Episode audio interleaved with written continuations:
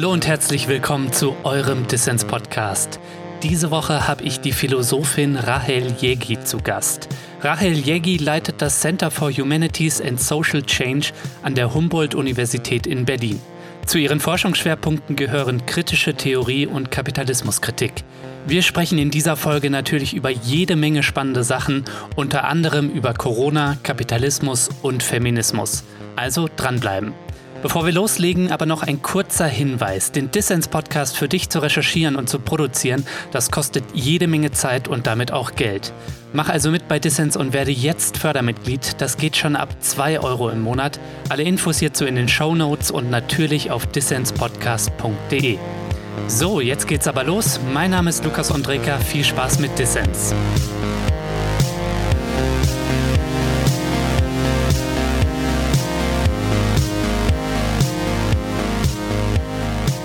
Frau Jeggi, schön, dass Sie beim Dissens-Podcast dabei sind. Ja, herzlichen Dank für die Einladung. Sagen Sie mal, Frau Jeggi, haben Sie sich eigentlich schon für das Coronavirus gewappnet, also Nudeln und Atemmasken eingekauft? Ähm, Atemmasken und Desinfektionsmittel ja, Nudeln noch nicht. Tatsächlich, ja. Ich habe nämlich noch gar nichts gemacht. Ich, ich sitze das irgendwie so ein bisschen aus. Dabei ist ja bei mir in Baden-Württemberg tatsächlich ein paar gemeldete Fälle. Wie ist es in Berlin? In Berlin hat es gerade sprunghaft okay. zugenommen. Also war bis vor kurzem gar nichts und jetzt hat es zugenommen und ist sogar auch schon, sagen wir mal, die Einschläge kommen etwas ja. näher auch so im Umfeld. Ich wohne ja direkt an der Grenze zur Schweiz in Konstanz. Die Schweizer Regierung, die hat auch irgendwie so ganz strikte Vorgaben ausgegeben oder den Leuten gesagt, sie sollen doch möglichst sich schon vorbereiten und ganz viel Vorräte einkaufen. Und das, Ach, die kommen ja ohnehin schon samstags zu uns, um günstiger ähm, im Aldi oder im Edeka einzukaufen. Und jetzt sind wirklich hier die Regale ein bisschen geplündert. das ist ganz, ganz skurril irgendwie. Ah. Naja, das ist ja mit Hamsterkäufen natürlich fatal, weil wenn der Erste damit anfängt, dann glauben alle, dass sie gleich nichts mehr kriegen. genau. Also das ist ja irgendwie so ein bisschen ein antikapitalistisches Virus, oder? Also wie erleben Sie das? Ich meine, das Wachstum bricht so ein bisschen ein, was auch nicht schlecht fürs Klima ist. Ja, und die Leute reisen nicht mehr so viel. Die ersten äh, Tagungen finden jetzt schon irgendwie elektronisch und per Skype und ähnlichem statt. Ach wirklich, okay. Ja, ob das jetzt ein antikapitalistisches oder gar ein ökologisches Virus ist, das äh, würde ich mal bezweifeln. Ähm, das ist ja auf der anderen Seite aber so entpuppt sich ja auch sofort, dass es selbst in sehr gut ausgestatteten Ländern mit eigentlich auch gut entwickelten Gesundheitssystemen, dass es da so Engpässe gibt. Ja. Gestern wurde aus Medizinerkreisen dann nochmal öffentlich betont, dass den Engpass, den es geben kann in den ansonsten ja zahlreichen deutschen Krankenhäusern, dass der damit zu tun hat, dass wir einen Pflegenotstand haben. Mhm. Was wir ja alles schon sehr viel länger wissen, aber auf einmal müsste man dann doch anfangen, das ernst zu nehmen, ja? wenn die Versorgung, die möglich wäre, nicht geleistet werden kann, weil es das Personal dafür gar nicht gibt. Ja. Dann führt uns das eigentlich mitten in so etwas wie die Reproduktionskrise des Kapitalismus. Ja, und das war eine wunderbare Überleitung. Ich wollte das jetzt eigentlich ein bisschen abrupt abbrechen, aber Sie haben jetzt die perfekte Überleitung geschaffen, denn wir haben uns ja eigentlich verabredet, nicht um über das Coronavirus zu sprechen, das beschäftigt uns zweifelsohne, aber um über Kapitalismus und auch über den anstehenden Frauenkampftag am 8. März zu sprechen. Und da sind wir ja über die Frage, irgendwie sind wir äh, mit der Pflege gut ausgestattet, sind wir ja quasi schon mitten reingeschlittert.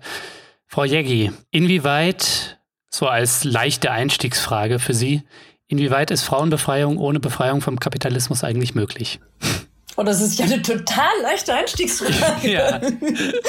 Und gar nicht ein sehr großes, sehr komplexes Thema. Die Messlatte hochgelegt für Sie. Messlatte hochgelegt. Ja, das ist natürlich gar nicht äh, so leicht zu beantworten weil man ja auf den ersten Blick sagen kann, naja, natürlich gibt es immense Fortschritte hinsichtlich der Geschlechtergerechtigkeit, die wir in den mhm. letzten Jahrzehnten, sagen wir, in bestimmten Ländern, bestimmten Gruppen, bestimmten Kreisen, aber ja auch durchaus sich naja, gesellschaftlich äh, verbreitend, verallgemeinert verzeichnen können. Die Fortschritte mhm. sind immer noch sehr langsam, viel zu langsam. Also man fragt sich manchmal, wie lange äh, das eigentlich dauern kann und äh, dauern muss, bis äh, bestimmte sehr basale äh, Ungerechtigkeiten im Geschlechterverhältnis auch nur ansatzweise äh, ausgebügelt werden.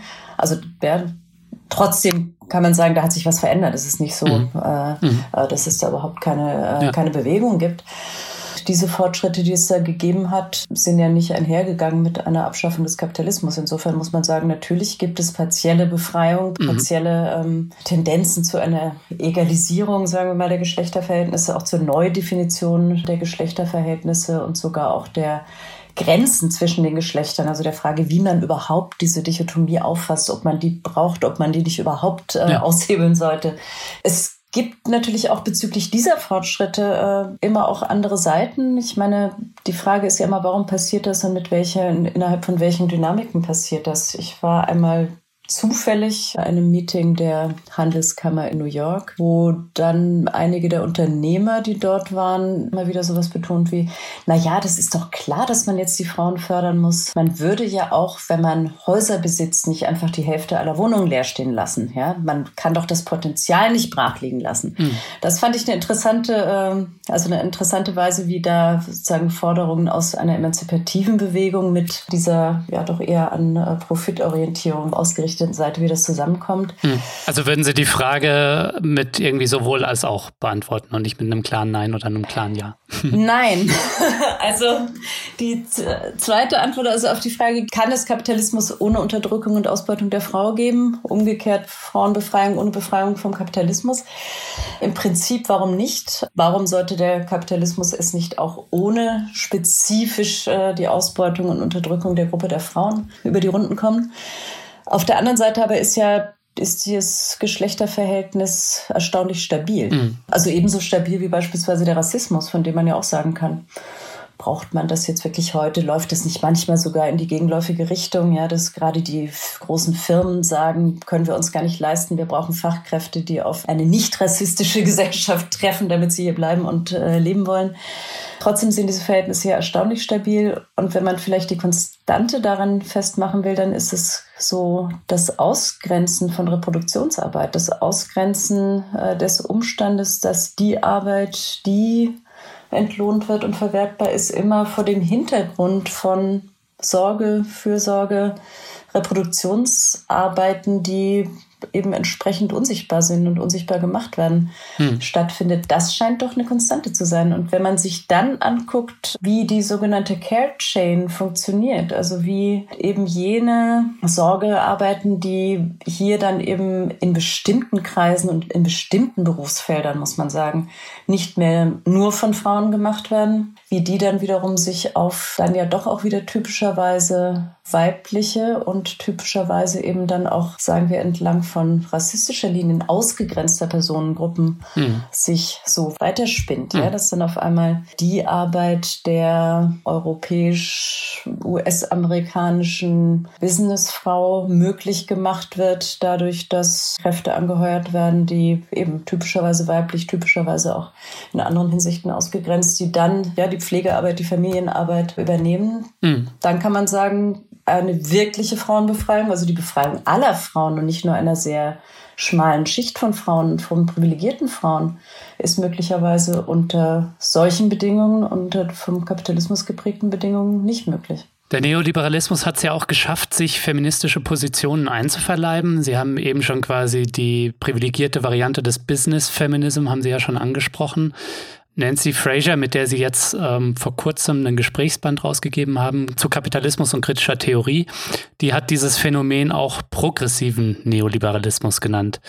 Was folgt aus dieser Analyse und diesem Verständnis, dass der Neoliberalismus sich feministische Positionen einverleibt, aber davon ein bestimmter Anteil von Frauen ausgeschlossen bleibt?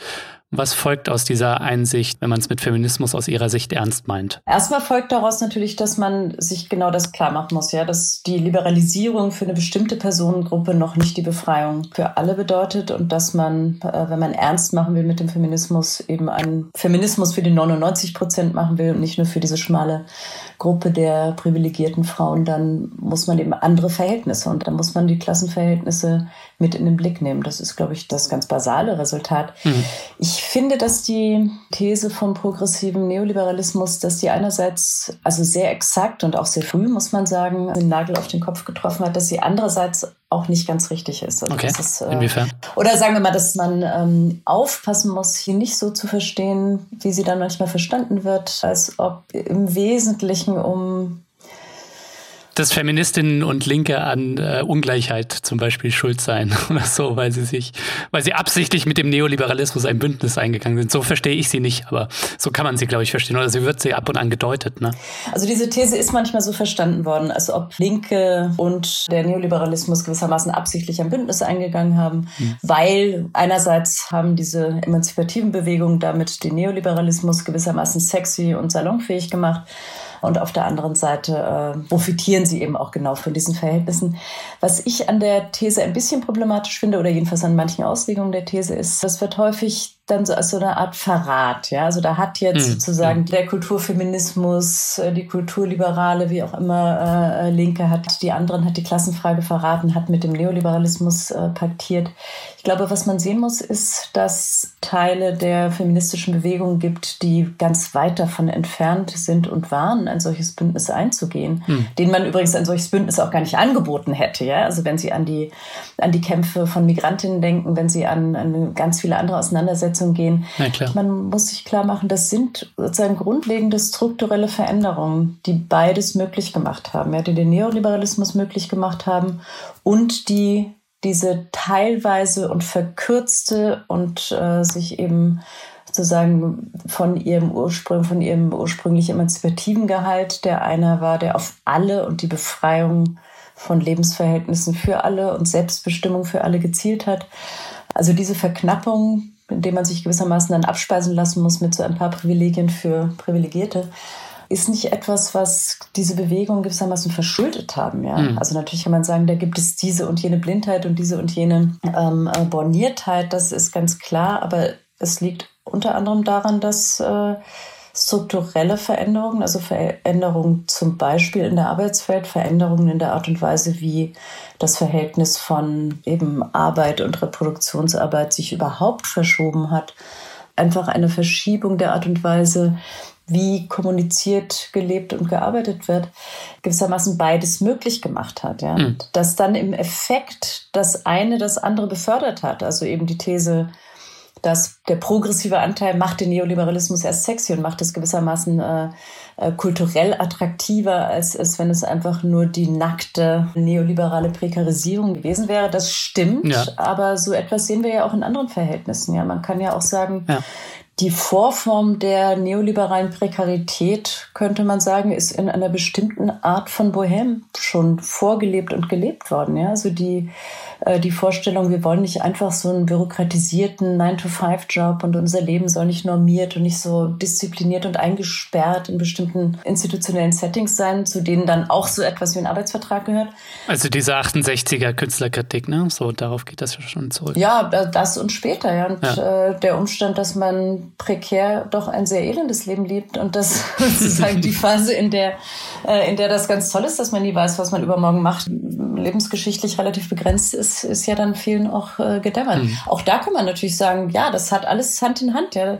Es ist nur nicht so, dass das eine, dass diese Bewegungen am Neoliberalismus schuld sind damit, sondern es sind ja. strukturelle Veränderungen, die beides hervorgebracht und beides möglich gemacht haben. Und auch da wiederum, da gibt es dann eben Wahlverwandtschaften, die man vor allem benennen und bekämpfen muss. Ja. Aber ich wehre mich immer so ein bisschen dagegen, dann gewissermaßen das Kind mit dem Bade auszuschütten und zu sagen, weil das in der Art und Weise äh, funktioniert und auch funktionalisiert werden kann, ist etwas falsch an dem Aufbruch, an den äh, Forderungen, an dem, was dem ursprünglichen, eben emanzipativen Gehalt sich mal verbinden lassen hat. Ja, auf jeden Fall. Die soziale Frage ist jetzt schon eine, die die Fragen von Rassismus, von Geschlechter, die Geschlechterfragen, Sexismus, äh, alle diese Konfliktlinien ja. äh, mit einbeziehen muss und die auch entlang dieser vielfältigen Linien, das sind ja nicht nur vielfältige soziale Auseinandersetzungen, die sich einfach multipliziert haben. Das ist nicht die eine weiße männliche Arbeiterklasse, die äh, gegen das Kapital steht und vorgeht, sondern das sind ja in sich schon ganz multiple äh, Konfliktfelder und Auseinandersetzungen. Es ist auch so, dass die Klassenfrage eben sich verändert hat. Ja, die hat sich verändert, weil sich Arbeitsverhältnisse verändert haben. Die hat sich verändert, weil sich die Klassenzusammensetzung verändert hat. Dieses Konkurrenzverhältnis, was uns da zum Teil so irgendwie aufgedrückt worden ist. Ja, du bist entweder nimmst du die sozialen Konflikte und Klassenfragen ernst oder du bewegst dich in diesem Feld von Diversity, eigentlich nur kulturellen Problemen etc. Das ist schon nicht die richtige Alternative. Nee, da stimme ich vollkommen überein. Aber auch unabhängig vom Aufstieg des Rechtspopulismus und irgendwie so diesem vermeintlichen, die Linke hat die soziale Frage vernachlässigt, was ja immer nur darauf hinausführt, dass damit irgendwie dann eine weiße männliche alte Arbeiterklasse und so der Alleinernährer gemeint ist. Ne? Das, darum geht's mir nicht. Ist es ja schon relevant zu fragen, irgendwie beschäftigen wir uns nur damit, irgendwie, ob wir Leute in Vorstandsetagen bringen, im Idealfall Frauen, ne? und das ist natürlich auch ein berechtigtes Anliegen. Oder geht's eben drum, und deswegen finde ich ja so Ansätze wie Equal Care oder Equal Pay sehr produktiv gegenwärtig. Eben darum irgendwie, dass äh, Frauen in der Pflege besser entlohnt werden, etc. pp, dass Männer wie ich Hausarbeiten übernehmen und so weiter. Ne? Ja, ich meine, natürlich sollte man nicht, und ich finde auch, das ist gewissermaßen nicht unser Job, äh, Frauen in die, in die Vorstandsetagen zu bringen. Ähm, auch wenn man dagegen nichts sagen kann, natürlich, von mir aus sollen es genauso viele Frauen äh, wie Männer sein, die das da tun. Unser Job ist äh, zu verändern, was in diesen getan wird oder die Vorstandsetagen, so mhm. wie sie jetzt arbeiten und äh, die Prinzipien, nach denen diese jetzt arbeiten, äh, zu kritisieren. Und ich meine, letztlich das abzuschaffen und nicht nur äh, die Frage, wie groß der Prozentsatz an Frauen oder anderen benachteiligten Gruppen darin ist. Ja, ja. Klar. Und natürlich gibt es auch unabhängig von der ökonomischen Ebene natürlich auch viele Faktoren. Ne? Also Sie haben ja selbst über das Verbot von Vergewaltigung in der Ehe geschrieben so und wir erleben, wie der Zugang zu Schwangerschaftsabbrüchen miserabel ist ne? und eine Zunahme von Frauenfeindlichkeit Homophobie und Transfeindlichkeit, das sind alles Phänomene so, die wir auch erleben so und gegen die man vorgehen muss so und die man nicht irgendwie einfach nur auf äh, ökonomische Faktoren reduzieren kann. Ja, also ich glaube, was wichtig ist, ist da zu unterscheiden. Ich glaube, es gibt Dinge, von denen man zu Recht sagen kann, da ist die Liberalisierung, die Gleichstellung, das, was meine Freundin und Kollegin Sabine Haag bürgerliche Revolution 2.0 nennt, mhm. noch nicht passiert. Ja? Äh, das gibt es, da wundert man sich, wie lange das alles eigentlich dauert. Also es gibt sowas wie ein noch nicht. Ja? Dann gibt es ja.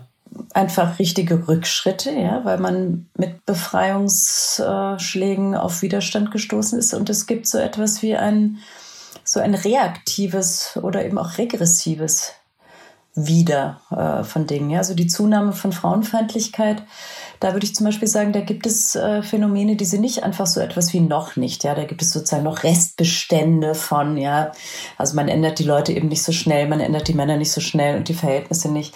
Äh, und dann gibt es noch so, so einen Restsexismus, der irgendwie schon fast was Komisches hat oder so. Ich meine, das gibt es mhm. natürlich auch, ja. Aber es gibt viel gefährlicher, glaube ich, eine wirkliche Reaktion auf die Befreiung, auf die Fortschritte in den Fragen. Mhm. Und das ist, glaube ich, eine viel brisantere Angelegenheit, dass es ähm, regressive Bewegungen gibt, die genau darauf reagieren, äh, dass sie äh, mit der Art von Deplatzierung, die sie hier erleben, mit der Art von könnte ja auch sagen, es gibt ganz verbreitet sowas wie eine Entnaturalisierung, Entselbstverständlichung von Lebensverhältnissen, ja, von denen man gedacht hat, die sind eben so, weil sie traditionell so sind, weil sie biologisch so festgelegt sind, etc. Und da gibt es ja eine große äh, gibt es ja gewissermaßen viel Aufruhr, eine große Fluidität, auf die Leute mit massiven und ich würde sagen regressiven Ängsten äh, reagieren und ja. dann dagegen schlagen. Ja, insofern gibt es nicht nur Restbestände von Frauenfeindlichkeit, sondern es gibt eine wirkliche Zunahme. Und Definitiv, ganze, ja, ja. Das, was sich jetzt so Antigenderismus und als solche Bewegungen und Tendenzen äh, etabliert, das ist nicht einfach nur, was immer schon da war an, sagen wir, traditionalistischen Verständnissen und altbackenen Unterdrückungsstrukturen und einfach noch nicht weg ist, sondern es ist richtig neu, richtig brisant, richtig aktiv als eben Gegentendenz und Gegenbewegung. Und das ist, glaube ich, viel gefährlicher. Was Sie ja da ansprechen, ist ja auch diese Frauenfeindlichkeit, die verknüpft ist mit äh, anderen Ressentiments wie Rassismus oder religiösem Fundamentalismus. Also genau. wenn wir uns anschauen, wie zum Beispiel die völkische Nationale, die AfD etwa, gegen Frauen hetzt, weil sie zu wenig Kinder bekommen, ne, im Vergleich zu irgendwie migrantischen oder migrantisierten Frauen, ne? Da sind ja diese Phänomene Rassismus und Frauenfeindlichkeit dann eng miteinander verbunden, ne?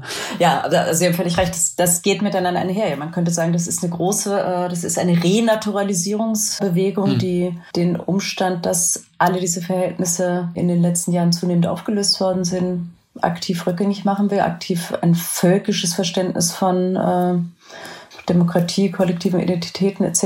Ähm, äh, wieder aufbringt und eben genau in dem Zusammenhang Sie erinnern diese Kampagne Kinder machen wir selbst, hm. so diese Vorstellung von Überfremdung, die einem ja doch das Gruseln einjagt. Frau Jeggi, ich bin ja ein weißer Heteromann und habe mich so gefragt, wie kann ich denn Ihre Emanzipation am besten unterstützen? indem wir jetzt gerade hier drüber sprechen oder indem ich vielleicht äh, ein bisschen mehr Hausarbeit erledige oder was können Männer wie ich tun? Es sind bestimmt auch ein paar, die nachher uns beiden zuhören. Also ich meine, das ist nett, dass Sie mir anbieten, die Hausarbeit für mich zu erledigen. Viel, also so meine Fenster könnten mal wieder geputzt werden und so, aber ich würde vorschlagen, dann nach dem Gespräch. Damit meinte ich eher die Hausarbeit in meiner Beziehung hier. Aber Ach, Sie wollen Ihre Hausarbeit, aber wie kommen Sie überhaupt auf die Idee, dass Sie die nicht erledigen müssen? Jetzt habe ich mich hier ganz schön, ganz schön in Bredouille gebracht. Da haben Sie sich jetzt ein bisschen in die genau. Nein, aber ich meine im Ernst, also ich meine klarerweise beides und klarerweise hat sich erst dann wirklich was verändert, wenn man gar nicht mehr auf die Idee kommt, dass die Hausarbeit äh, Sache der Frauen wäre oder dass, äh, wenn sie mit mir sprechen, das sozusagen die Alternative wäre und die Frage sofort auftaucht, wer macht denn eigentlich ihre Hausarbeit? Also insofern würde ich sagen, klarerweise beides. Und das, also der ernste Teil daran ist ja, dass es äh, wirklich äh, sehr viele Untersuchungen darüber gibt, wie der berufliche Erfolg von Frauen massiv davon abhängt, dass es äh, sozusagen in, also vor allem dann, wenn Kinder im Spiel sind, mhm. dass es eine ganz klar andere und faire Arbeitsteilung mhm. äh, bezüglich der Hausarbeit gibt. Ja. Also insofern, es ist natürlich eine ernste Frage und nicht nur, nicht nur Unsinn. Also Kinder sind jetzt äh, bei mir noch nicht im Spiel, aber tatsächlich die Hausarbeit, die ist bei uns schon, glaube ich, ziemlich gleich verteilt. So. Also, das ist gut zu hören. Es ist leider meine Freundin nicht hier, um dann vielleicht das Gegenteil zu sagen, aber wir sprechen da auch häufiger drüber. Ne? Also, aber das sind natürlich auch Dinge, über die in ihrer Beziehung gesprochen wird, ne? nehme ich an. Also ganz handfest, ehrlich gesagt, aber immer eher äh, gegenteilig, dass ähm, ich würde ja sagen, es ist schon halb halb aufgeteilt. Man, man würde vermutlich sagen, dass er doch den überwiegenden Teil der sagen wir vor allem der unangenehmeren Dinge im Haus macht. Dass ich mir eher die schönen Dinge wie Kochen und Einkaufen raussuche. Aber ich glaube wirklich, geändert hat sich das dann, wenn man auf die Idee gar nicht mehr so richtig kommt, dass das jetzt eigentlich der Job nur eines Teils sein könnte. Aber man muss auch da sehen, dass es natürlich da also quer durch die sozialen Lagen und Schichten und Milieus ganz unterschiedliche Verhältnisse gibt. Hm. Wobei man nicht unterschätzen sollte, glaube ich, dass es sich, also sich da auch grundlegend äh, Dinge ins Fließen gekommen sind. Also ich habe letztens von einer weitläufigen Kollegin gehört, was äh, ihr Kind gesagt hat, naja, bei uns ist ja Mama, Papa und Papa, Mama. Und da fragt man sich, was sozusagen irgendwie aus Kindergarten, Schule, wie auch immer kam. Und da fragt man sich schon, wie fest das eigentlich sitzt. Ja, ja nur um das Thema abzuschließen, ich putze tatsächlich bei uns immer die Toilette, aber das ist was, was ich als selbstverständlich wahrnehme. Und an alle Männer da draußen oder die, die sich als Männer identifizieren, wie auch immer, ähm, am 8. März oder am Wochenende dürft ihr dann auch putzen, ne? also nicht vergessen. Großer Putztag. Ja, und nicht nur dann, natürlich auch die anderen Wochenenden, ist klar.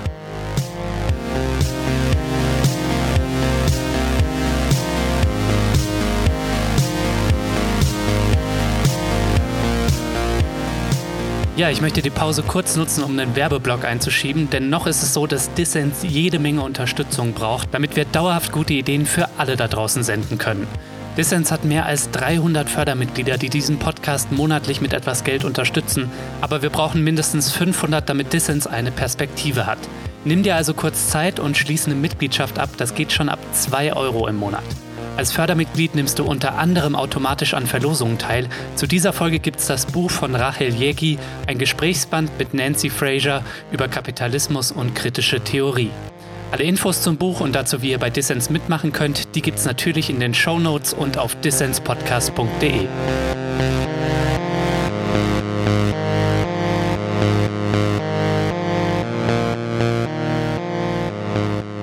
Ihr hört den Dissens Podcast. Schön, dass ihr dabei seid. Zu Gast ist die Philosophin Rachel Jägi. Frau Jägi, Sie sind ja mit 14 von zu Hause ausgezogen. Moment, da ist mir vor lauter Schreck der, der Stecker aus dem Kopfhörer gefallen. Nochmal. Vor lauter Schreck, dass wir jetzt über Persönliches sprechen noch. Sie wollten noch über Kapitalismus sprechen? Das machen wir dann gleich auch noch. Das machen wir gleich auch noch. Keine Sorge. Ich fand das nur interessant. Ich habe letztens im Internet sehen können, dass Sie mit 14 von zu Hause ausgezogen sind, dann in der Hausbesetzerszene waren, was ja aber für die 80er relativ typisch war. Also waren Sie jetzt nicht so eine große Ausnahme. Aber wie hat die Zeit Sie eigentlich geprägt? So, würden Sie darauf alles was Sie jetzt machen, so zurückführen, oder? naja, das klingt jetzt ganz komisch, aber in einiger Hinsicht ja. Einfach deshalb, weil das natürlich sehr prägende, sehr prägende Jahre, prägend für meine Politisierung, aber dann sogar auch dafür, also für den Entschluss, dann irgendwann eben doch Abitur nachzumachen und Philosophie zu studieren.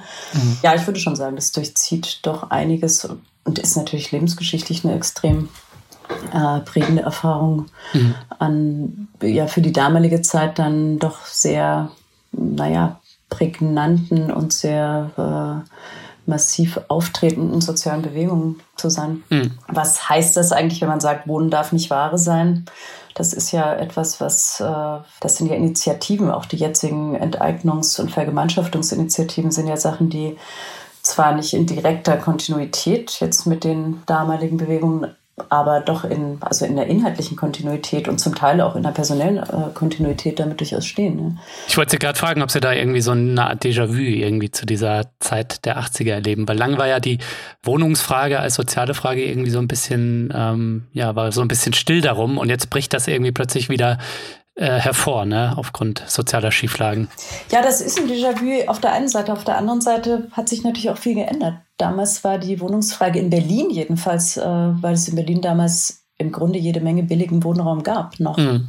Also dass das wirklich äh, als soziale Frage und wirklich auch als, als Frage von äh, Wohnraumknappheit, Prekarität und Ausgrenzung so stark jetzt im Vordergrund ist, das ist ein bisschen eine Verschiebung. Ja. Es gab, mhm. damals war die Hausbesetzerbewegung war ja viel stärker auf das, was jetzt auch wieder, also in vielen Hinsichten äh, ein Thema ist, aber es ging ja noch mal viel stärker um darum, sich Freiräume zu erkämpfen, um andere Lebensformen, um dann schon auch, also natürlich die Enteignungsforderung, jedenfalls von einem Teil, dem äh, radikaleren Teil der Hausbesetzerbewegung, da war das ja immer schon klar, das soll jetzt nicht einfach nur Stadtteilpolitik sein. Mhm, Aber natürlich ja. ist es ein Déjà-vu, weil die ganze Frage, wie sieht eigentlich Stadt aus? Wer lebt da wie und mit welchen Gestaltungsspielräumen zusammen auch da schon eine Rolle gespielt hat. Und ich finde das, was jetzt zum Teil passiert, also in einiger Hinsicht einen Schritt weiter und nach vorne, weil doch sehr viel stärker die Frage der Prekarisierung und der Ausgrenzung auch so thematisiert wird, dass es eben nicht nur darum geht, dass jetzt bestimmte Gruppen sich ihre Freiräume erschaffen und erkämpfen und darin dann hm. äh, leben können, sondern dass man im Grunde äh, das als gesamtgesellschaftlicheres Problem identifiziert. Und ich finde die, also beispielsweise die Deutsche Wohnenteignen-Kampagne oder auch äh, solche Initiativen und, und ja auch schon sozusagen so Strategien wie Rotes Berlin, sozialistische Wohnungspolitik, äh, was da überlegt und debattiert wird, das gehört mit zu den Bewegungen, von denen ich sagen würde, es werden Schritte gemacht und werden Dinge thematisiert, um die man sich unbedingt kümmern muss. Hm. Und ich bin ja auch letztlich der Meinung, dass man nur mit solchen Bewegungen, also mit solchen Bewegungen und solchen Diskussionen dem Rechtsrutsch etwas und sozusagen auch dem Driften Richtung ja wirklich rechtsfaschistischer Tendenzen was entgegensetzen kann. Mhm. Ja, nicht nur indem man die sozusagen thematisiert und bekämpft, sondern indem man aktiv was anderes macht und eine Alternative. Also ja. eben jene Fragen, ja, Wohnen, Arbeiten, äh, alle diese, äh, diese Themen anders. Ich finde den Begriff Sozialismus dafür nicht schlecht. Äh, also den auch wieder neu zu prägen und wieder ein bisschen mehr ins Spiel zu holen. Ja. Ähm, das sozusagen mit einer Vorwärtsperspektive zu gestalten. Also insofern mich interessiert auch die Thematik noch und das hat sicherlich natürlich auch was damit zu tun, dass ich für das Feld eben schon lange und immer wieder interessiert habe. Sie haben da auch fleißig mit unterschrieben bei der Initiative und äh, unterstützen die auch. Und auch die Forderung nach Vergesellschaftung von äh, gewissen großen Wohnkonzernen.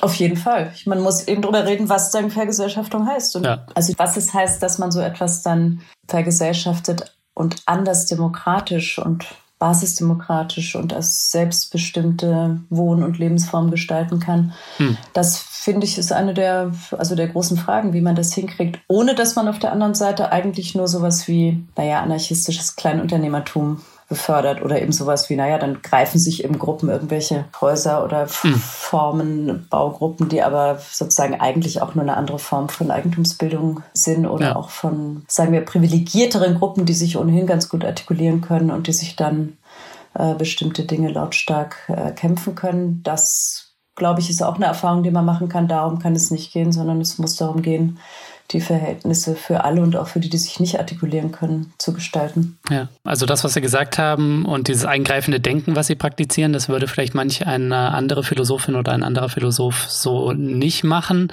Ist das auch Ihr Anspruch als Philosophin, eben eingreifend zu denken, so an Marx Diktum, so die Philosophie muss Welt verändern, irgendwie geschult? naja, als Philosophin sagt man immer so gerne Ja und Nein und außerdem muss man da jetzt doch 25 Unterscheidungen anbringen, die noch jeweils 30 Alternativen aufweisen und so. Deshalb macht man als, also gerade mit der Philosophie immer so ein schlechtes, äh, so eine schlechte Figur. Der Podcast hier ist sehr populistisch. Sie dürfen also eine einfache Antwort raushauen. genau, aber das fällt mir ja so schwer. Die einfache Antwort heißt, soziale Bewegungen verstehen sich in Begriffen, ja, die haben solche Begriffe wie Entfremdung, Ausbeutung, Prekarität. Äh, mhm. Ja, das, das sind ja Begriffe, die, die sind erstmal ganz abstrakt, ja, und mit denen beschäftigen sich Philosophen unter anderem. Aber das ist ja eine Art und Weise, wie wir unser Zusammenleben verstehen. Ja. Und die Frage, wie wir das tun, hat mit der Frage, wie wir uns, wie wir handeln können, wie wir uns, wie es so etwas wie ein kollektives Selbstverständnis äh, geben kann, das dann auch zu kollektiven Handlungen führen kann, sehr viel zu tun. Mhm. Und insofern würde ich die Philosophie immer verteidigen vor dem Vorwurf der Abstraktheit und auch vor dem Vorwurf äh, in gewisser Weise auch des Elfenbeinturms. Das ist Teil der sozialen Auseinandersetzung. Ja. So ein Beispiel wie Solidarität. Ja. Das ist ein Begriff, der wieder in aller Munde ist. Vor einigen Jahren war das noch weniger der Fall. Hm. Im Moment hören Sie das überall mit ganz, ganz unterschiedlichen Meinungen und Bedeutungen. Ich finde es nicht unwichtig, sich zu überlegen, was heißt das eigentlich? Ja. Was ist so die also wie lässt sich ein Konzept von Solidarität eigentlich verstehen, in dem es eben nicht um Mitleid, Hilfsbedürftigkeit, sagen asymmetrische Beziehungen geht? Wie versteht man die sozusagen die Kernbedeutung historisch begrifflich, die eben so etwas wie, also eher auch so etwas wie einen gemeinsamen Kampf, eine Auseinandersetzung eine gemeinsame Auseinandersetzung, in der es dann, in der man sich gegenseitig unterstützt für so ein gemeinsames Ziel. Wie versteht man das ja. eigentlich? Das war eine bescheidene Antwort. Ich glaube, man kann sagen, es gibt da draußen in sozialen Bewegungen bestimmt sehr viele Leute, die ihre Bücher gelesen haben oder lesen und die von Begriffsklärung ihrerseits sehr profitieren. Ja, das würde mich freuen. Davon bin ich ziemlich überzeugt. Lassen Sie uns einmal Sie hatten es sich ja gewünscht und ähm, ich äh, möchte auch gerne mit Ihnen darüber reden, über den Kapitalismus, diesen Schlingel. Ne? Der lässt sich ja vielfältig kritisieren. Ne? Und Sie selbst haben Kritikformen herausgearbeitet ähm, in Ihrer philosophischen Tätigkeit. Die funktionale Kritik, die wir kennen, irgendwie, der Kapitalismus wird schon an seinen Widersprüchen irgendwie zerbrechen. Die moralische Kritik, dass der Kapitalismus irgendwie äh, besteht aus Ausbeutungs- und Enteignungsverhältnissen, die zu Ungleichheit führen und Unfreiheit. Und das ist alles natürlich uncool. Aber Sie bringen eine ethische Kritik an, die für viele jetzt vielleicht erstmal nicht so leicht verständlich ist, nämlich sie sagen, Kapitalismus ist keine Lebensform, die für uns taugt oder die gut für uns wäre. Was meinen Sie denn damit? Können Sie das mal möglichst konkret erklären? Also die ethische Kritikform habe ich äh, davon nochmal unterschieden als eine, äh, die im Großen und Ganzen sagt der Kapitalismus, es führt zu entfremdenden Lebensverhältnissen. Es ist kein gutes Leben mehr. Hm. Schlecht ist unter anderem auch im Sinne dessen, dass es eine Dynamik ist, von der wir gar nicht mehr den Eindruck haben können, dass wir ihrer Herr oder Frau sein können.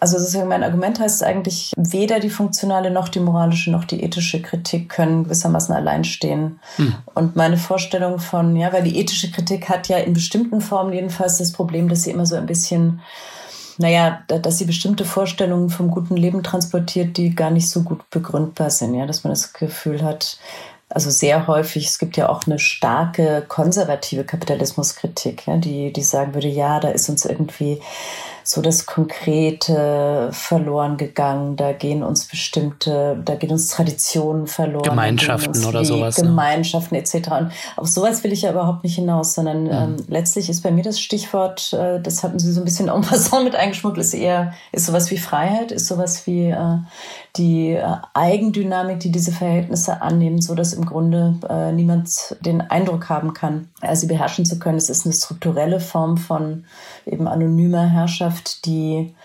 sich auf die Lebensverhältnisse, auf die Lebensform der Menschen, auf die Lebensverhältnisse, die Lebensweisen der Menschen im Ganzen schlecht auswirkt. Und bei mir ist neben Freiheit dann aber eigentlich der Grundbegriff sogar so etwas wie Rationalität. Es ist eine irrationale gesellschaftliche Ordnung. Mhm. Eine, die in bestimmten Hinsichten nicht lernfähig, nicht erfahrungsfähig ist, tatsächlich auch eben nicht nachhaltig, ja, auf eine Art und Weise ihre Bestandsvoraussetzungen leugnen muss, untergräbt, äh, die unter anderem eben zu einer, einer Lebensweise, die äh, immer wieder darauf angewiesen ist, zu sagen, das hat Stefan Lessen nicht so als Externalisierungsgesellschaft beschrieben, ja, ihre, die eigentlichen Kosten dieser Lebensweise zu externalisieren und dafür gar nicht aufkommen zu können. Mhm. Und wenn ich jetzt sage irrationale soziale äh, Ordnung, also unter anderem auch deshalb, weil diese Dynamik so ist, dass obwohl alle Mittel dazu da sind, die Bedürfnisse der Menschen zu erfüllen, sie das nicht tut und darauf eben auch nicht ausgerichtet ist.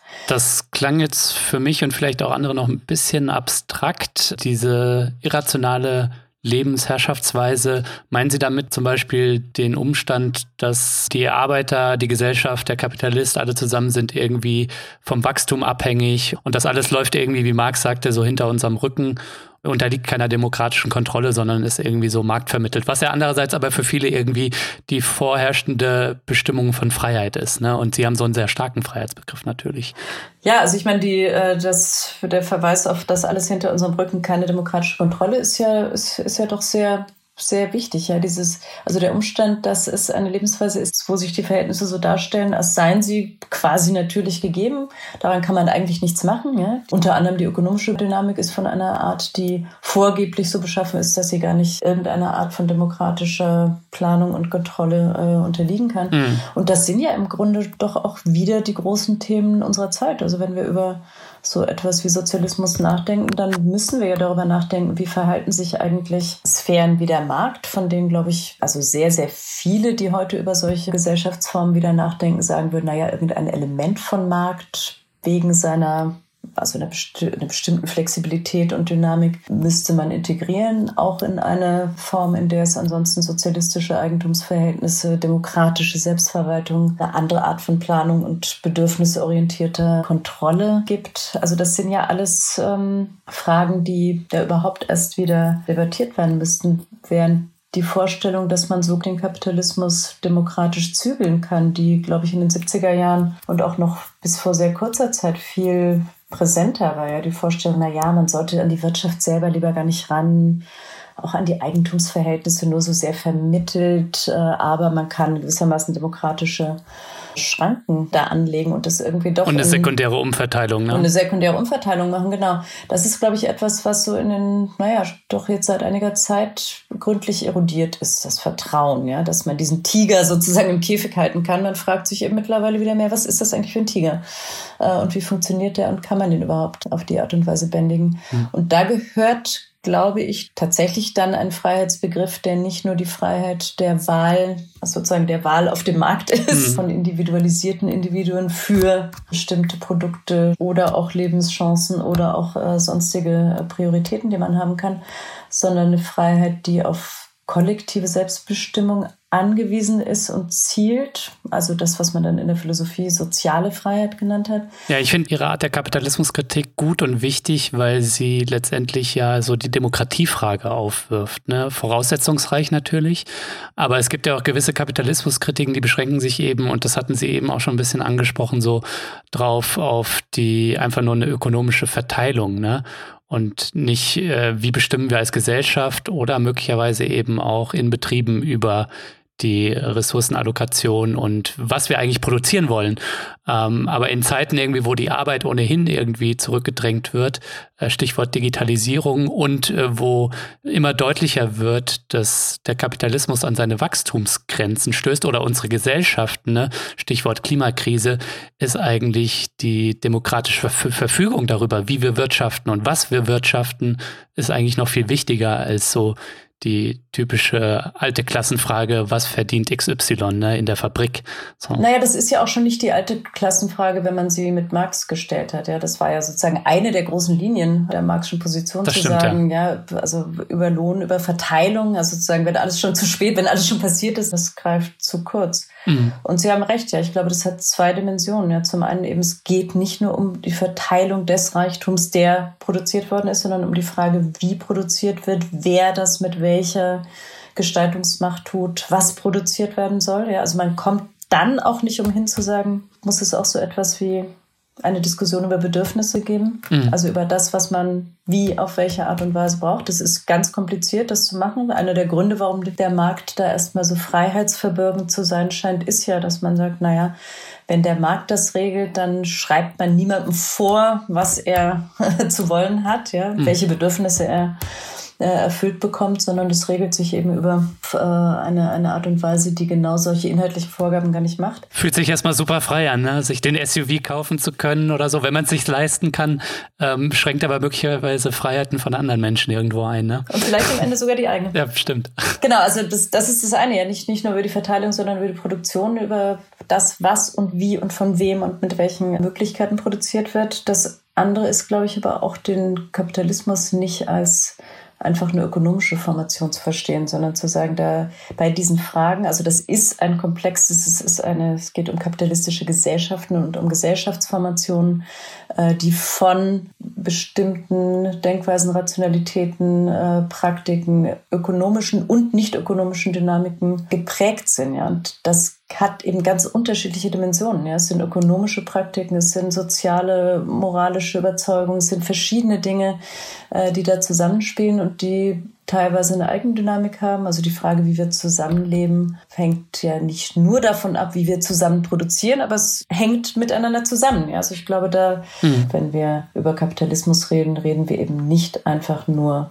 über Ökonomie in einem sehr engen Sinne, sondern wir müssen Ökonomie hier in einem sehr weiten Sinne verstehen, in der diese das gesellschaftliche Zusammenleben ermöglicht und prägt. Ähm, Frau Jägi, ich finde Ihren Begriff der Lebensform sehr spannend, ähm, aber ich finde ihn auch sehr voraussetzungsreich und bin vielleicht ein bisschen blöd, ihn zu kapieren. Und vielleicht geht das auch ein paar anderen Leuten da draußen noch so. Also können Sie vielleicht einmal für das, was Sie eben gesagt haben, ne, dass es mehr ist als einfach nur die Wirtschaftsweise, sondern ganz viel mehr noch. Dafür ein konkretes Beispiel machen. Ich weiß nicht, ist der SUV zum Beispiel, ist das nicht vielleicht ein gutes Beispiel, mhm. weil er noch so viel mehr als irgendwie ökonomische Kraft dem Käufer irgendwie symbolisiert, sondern eben auch so in so einer hyperindividualisierten neoliberalen Welt irgendwie so ein Versprechen von Sicherheit. Ne? Und sind ja oft nicht Männer, die hinterm Steuer sitzen, so mit dem großen, vermeintlich großen Penis, den sie dann fahren, sondern irgendwie Latte Macchiato-Muttis nenne ich sie jetzt mal, ja, die irgendwie das Kind noch zum Kindergarten bringen, ja. Und die gleichzeitig aber wieder dann ähm, so ein Unsicherheitsverhältnis reproduzieren, weil sie irgendwie na, mit ihren großen Stadtpanzern irgendwie andere Leute eher gefährden oder aus, aus dem Stadtbild verdrängen. Oder mehr. Also ich meine, wir hatten in Berlin ja gerade diesen dramatischen Unfall. Stimmt, ja. Ja, SUV ist natürlich keine Lebensform, weil Lebensformen viel komplexere, also jetzt in meinem, ähm, äh, in meinem Ansatz äh, ganz komplexe äh, Zusammenhänge von Praktiken sind. Ja. Aber der SUV steht natürlich, also ist Teil einer Lebensform, steht auch symbolisch, äh, da haben Sie, glaube ich, vollkommen recht, ja, steht für eine bestimmte Lebensform, die auf zum Beispiel ein, wie ich sagen würde, relativ eingeschränktes Freiheitsverständnis, also die Freiheit eben das auf die Tube drücken können. Hm. Überhaupt, ja, SUV hin oder her, die die Frage des Individualverkehrs, des Autoverkehrs anguckt. Also die Abwehr gegen ja so sehr naheliegende Versuche, den öffentlichen Verkehr zu stärken, die Innenstädte autofrei zu machen. Ja. All das ja, wenn man sieht, auf welche Resistenzen das stößt. Und auch da, glaube ich, ist sozusagen die Frage, also der Lebensformansatz vielleicht produktiv, weil der überhaupt Verständnis dafür wecken kann, woran das wie liegt. Ja, dass alle diese Dinge eben sehr stark von Ihnen ja gerade gut beschrieben, ja, besetzte mit allen möglichen Einstellungen und, und Vorstellungen von eben Unabhängigkeit, von Freiheit, von Stärke, äh, besetzte Elemente und Praktiken innerhalb einer Lebensform sind, die dann eben zu anderen Dingen gut passen, ja, also die gut dazu passen, dass auch die äh, Wirtschaft darauf angewiesen ist, mhm. also ihren Wachstum zu steigern über das Anbieten und Durchsetzen und schmackhaft machen solcher Produkte, die sich im Grunde ja nach allen Richtungen hin als unsinnig kritisieren lassen. Das ist alles Teil von so von einem Komplex, sagen wir mal, einer bestimmten mhm. wachstumsorientierten auf eine bestimmte Form von Konsum und eben individualisierten Entscheidungen beruhenden Lebensform. Der Begriff der Lebensform, der hat mich auch so ein bisschen an einen anderen Begriff ähm, erinnert, der gegenwärtig in der Debatte ist, nämlich den der imperialen Lebensweise. Mhm. Das kommt so aus der Postwachstumsbewegung. Ähm, und demnach leben wir vor allem im globalen Kapitalismus, also mit wir sind vor allem wir im globalen Norden gemeint, aber man könnte jetzt zum Beispiel auch die aufsteigenden Mittel- und Oberschichten irgendwie den BRICS-Staaten dazu zählen. Wir leben eben in diesem kapitalistischen Wachstumsmodell äh, auf Kosten von Mensch und Natur anderswo.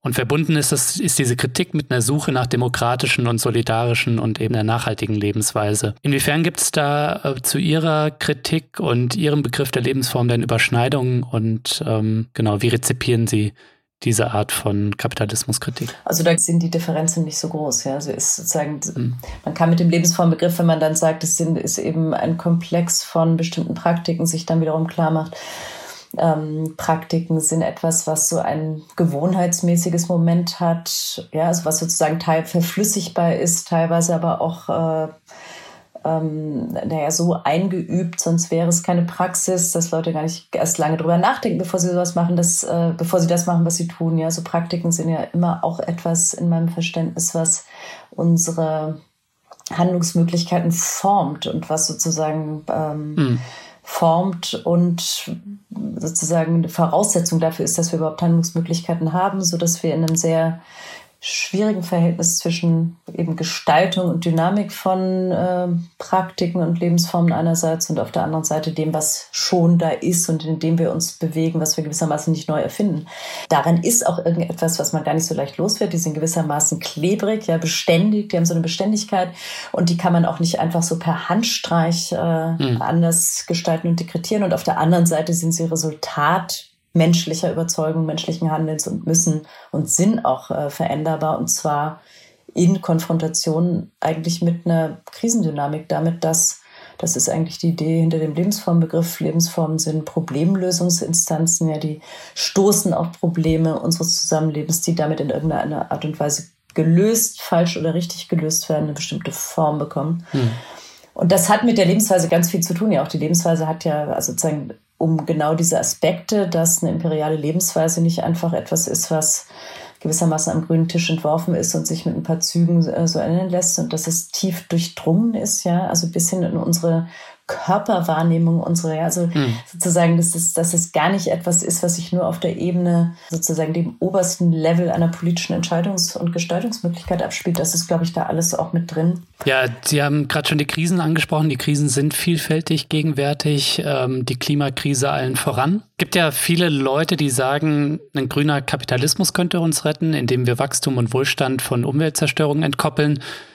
Andere kritisieren, Kapitalismus gehe wegen seines Wachstumszwangs niemals ökologisch. Wie sehen Sie das eigentlich?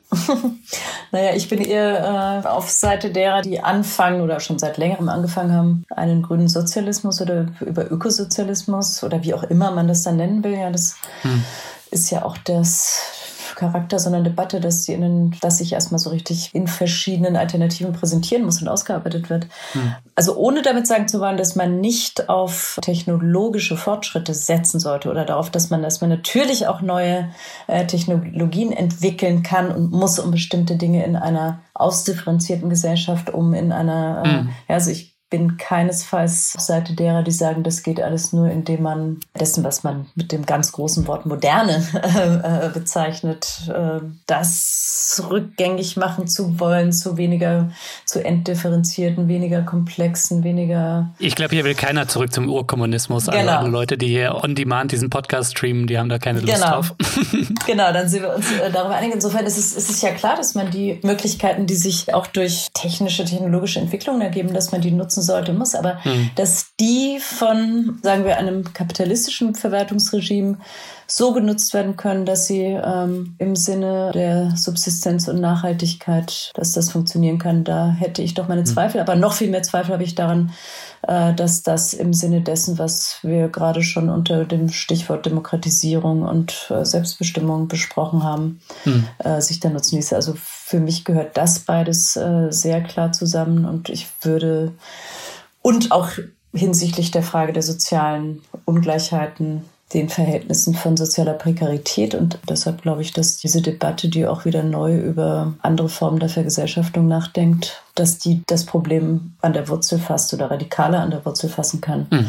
äh, als einfach nur die Hoffnung darauf. Wir müssen einfach nur so weitermachen wie bisher. Da gab es komischerweise, hat das jetzt alles so lange gedauert mit der Autoindustrie, können wir uns gar nicht so richtig erklären, warum man da so spät geschaltet hat. Aber wenn man dem jetzt noch so einen grünen Schub geben würde und das ganze Grün impft, dann dann würden wir mit den Mitteln, die das Problem geschaffen haben, das Problem auch wieder lösen können. Und so ist ja im Grunde die Logik, ja, zu sagen, klar hat uns das da vielleicht reingeführt, aber wir können das jetzt eben jenem und auf eben jenem Weg auch wieder äh, aus dem Sumpf rausholen. Ja. Das würde ich bezweifeln. Ja, mir scheint auch, wir brauchen weniger Autos. Sie haben vorhin schon den öffentlichen Nahverkehr angesprochen, den wir stärken müssen. Und natürlich können auch in irgendeiner Form autonom fahrende Taxis, wie auch immer, können eine Form der Lösung sein. Aber mir scheint auch, dass jetzt einfach nur den Antrieb auszutauschen, aber immer noch auf Individualverkehr zu setzen und darauf irgendwie, dass wir als Sportweltmeister Autos irgendwo und dann halt mit Elektroantrieb in die Welt exportieren.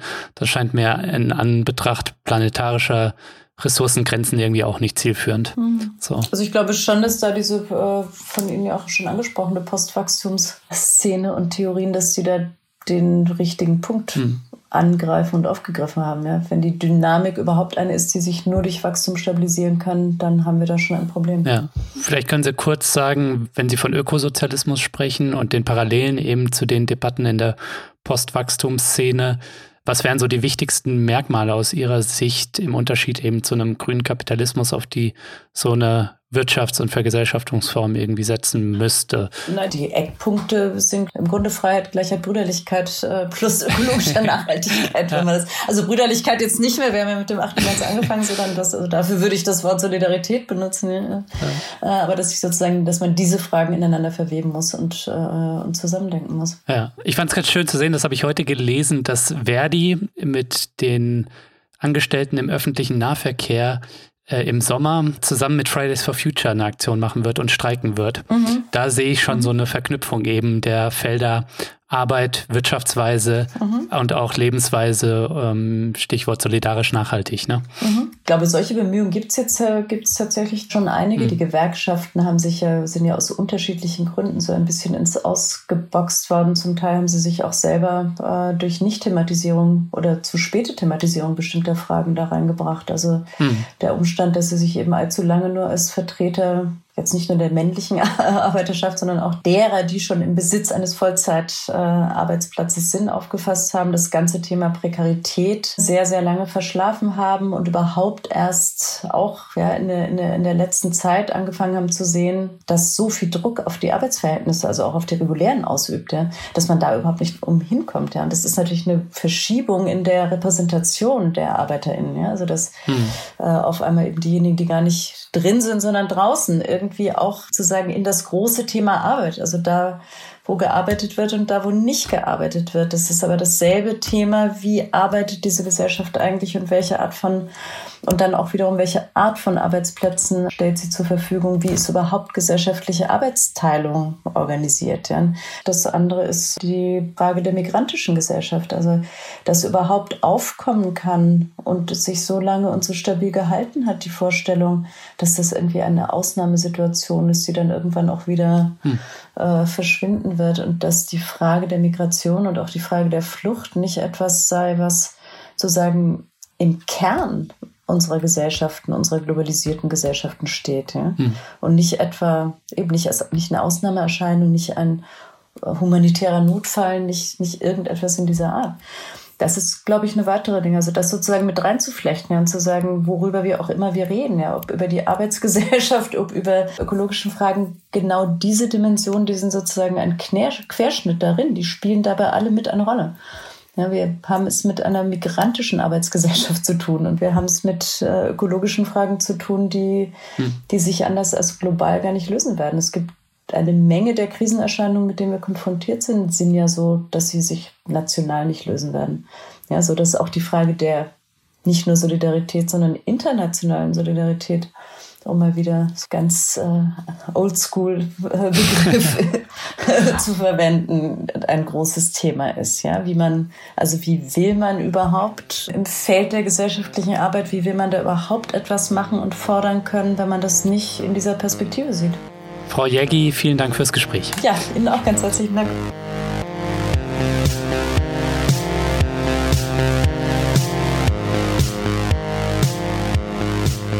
Das war der Dissens-Podcast für diese Woche. Schön, dass ihr dabei wart. Zu Gast war die Philosophin Rahel Jegi. Wenn du mehr kluge Leute wie sie hören willst, dann werde doch jetzt Fördermitglied von Dissens und unterstütze diesen Podcast. Als Fördermitglied tust du nicht nur etwas Gutes, nein, du nimmst auch automatisch an Verlosungen teil. Zu dieser Folge verlost Dissens das aktuelle Buch von Rahel Jegi, ein Gesprächsband mit Nancy Fraser über Kapitalismus und kritische Theorie. Alle Infos zum Buch und dazu, wie ihr bei Dissens mitmachen könnt, die gibt's natürlich in den Show Notes und auf dissenspodcast.de. Wenn ihr mehr von Dissens wollt, dann abonniert doch diesen Podcast auf iTunes, Spotify oder der Podcast-App eurer Wahl. Ich freue mich natürlich auch über Kommentare und Anregungen. Danke fürs Zuhören und bis nächste Woche.